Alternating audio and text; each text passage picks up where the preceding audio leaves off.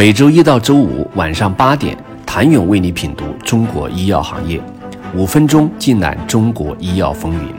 喜马拉雅的听众朋友们，你们好，我是医药经理人、出品人谭勇。正向研发还为楚天带来了一项全球唯一。楚天注意到，在实际的灌装系统生产开始和结束阶段，因为一直没有一项技术可以良好的控制灌装精度。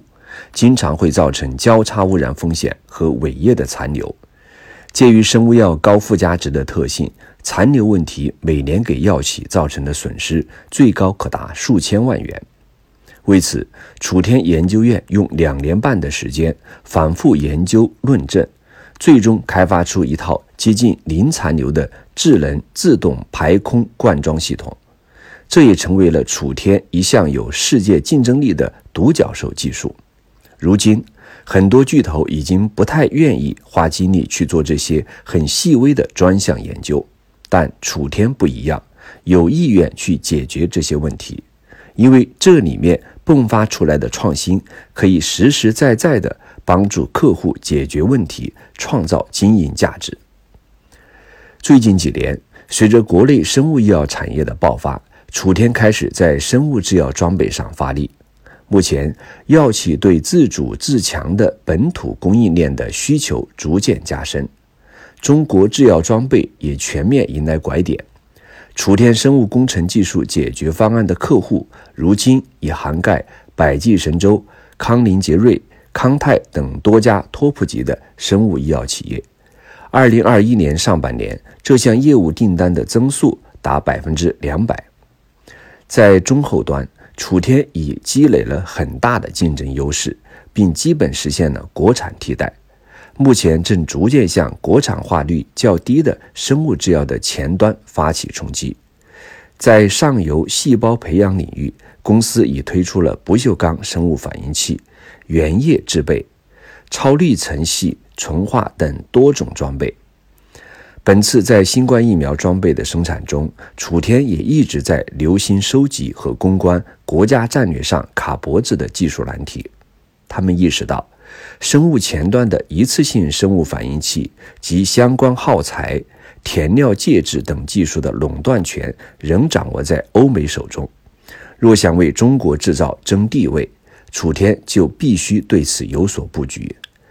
为了战略性攻坚这些关键技术空白，二零二一年八月，楚天成立控股子公司楚天思优特，专注于提供生物制药工艺的一次性整体解决方案。九月，公司又与相关方共同出资成立楚天微球，用来从事下游分离纯化领域的微球填料介质等业务。两家公司的新业务将有助于推动楚天从装备型企业向技术型企业转型。楚天的研发投入很高，其中有相当大的比例就投在这些从零到一的底层技术和卡脖子技术的研究中。也许短期内他们无法立刻兑现在收益上，但对公司的中长期战略却意义重大，是必须攻克的部分。想成为全球领军的制药装备企业，楚天就不能一直做跟随。与化药设备不同，生物制药的设备定制化需求更高。同时生产灭活新冠疫苗，国药终身与科兴的设备工艺也是有差别的。为此，楚天二零二一年提出三化改革：以标准化、模块化和规艺化。目的就是根据客户的具体需求进行模块式组合，以实现更高质量、更低成本、更快交付的医药装备整体解决方案。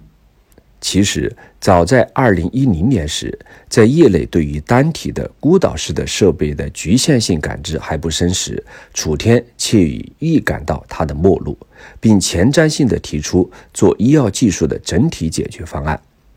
可想实现这一目标，仅仅局限在水蒸剂类装备的细分领域还远远不够。战略上必须纵深拉大、拓宽增厚。因此，公司提出了一纵一横一平台的战略：纵向打开针剂药物生产装备的全产品链，横向涵盖主要药物制剂设备的全产品链，而所谓一平台，则是为医药工业生产提供四点零智慧工厂解决方案。